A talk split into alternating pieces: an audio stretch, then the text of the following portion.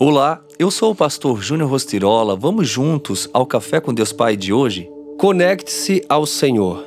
Em seu coração, o homem planeja o seu caminho, mas o Senhor determina os seus passos. Provérbios 16, 9.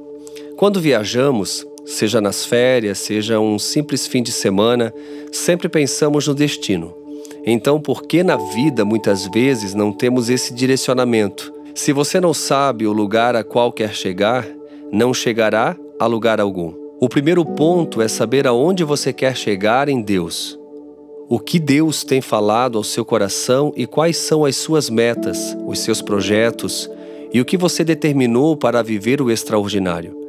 Que você faça o que nunca fez para viver o que nunca viveu. A decisão de separar um tempo de qualidade para conectar-se com o Senhor já é um indicativo de que você está caminhando em direção à promessa de Deus, porque a fé vem pelo ouvir e ouvir a palavra de Deus. Tenha fé de que o seu dia terminará muito melhor do que iniciou, pois aquele que prometeu é fiel e justo para cumprir. Com isso, vemos quão importante é meditar na palavra e ter uma vida de devoção ao Senhor.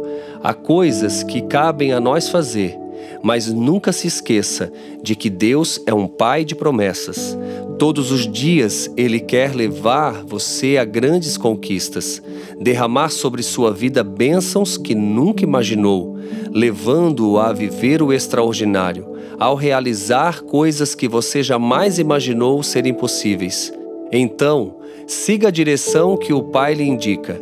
Aproveite este tempo para falar com Ele e ouvi-lo com certeza, os planos do Senhor serão de fazê-lo prosperar e não de lhe causar dano.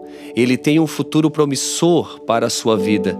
Dedique-se em viver exatamente o que ele lhe direciona e experimente, de fato, um renovo completo na sua jornada.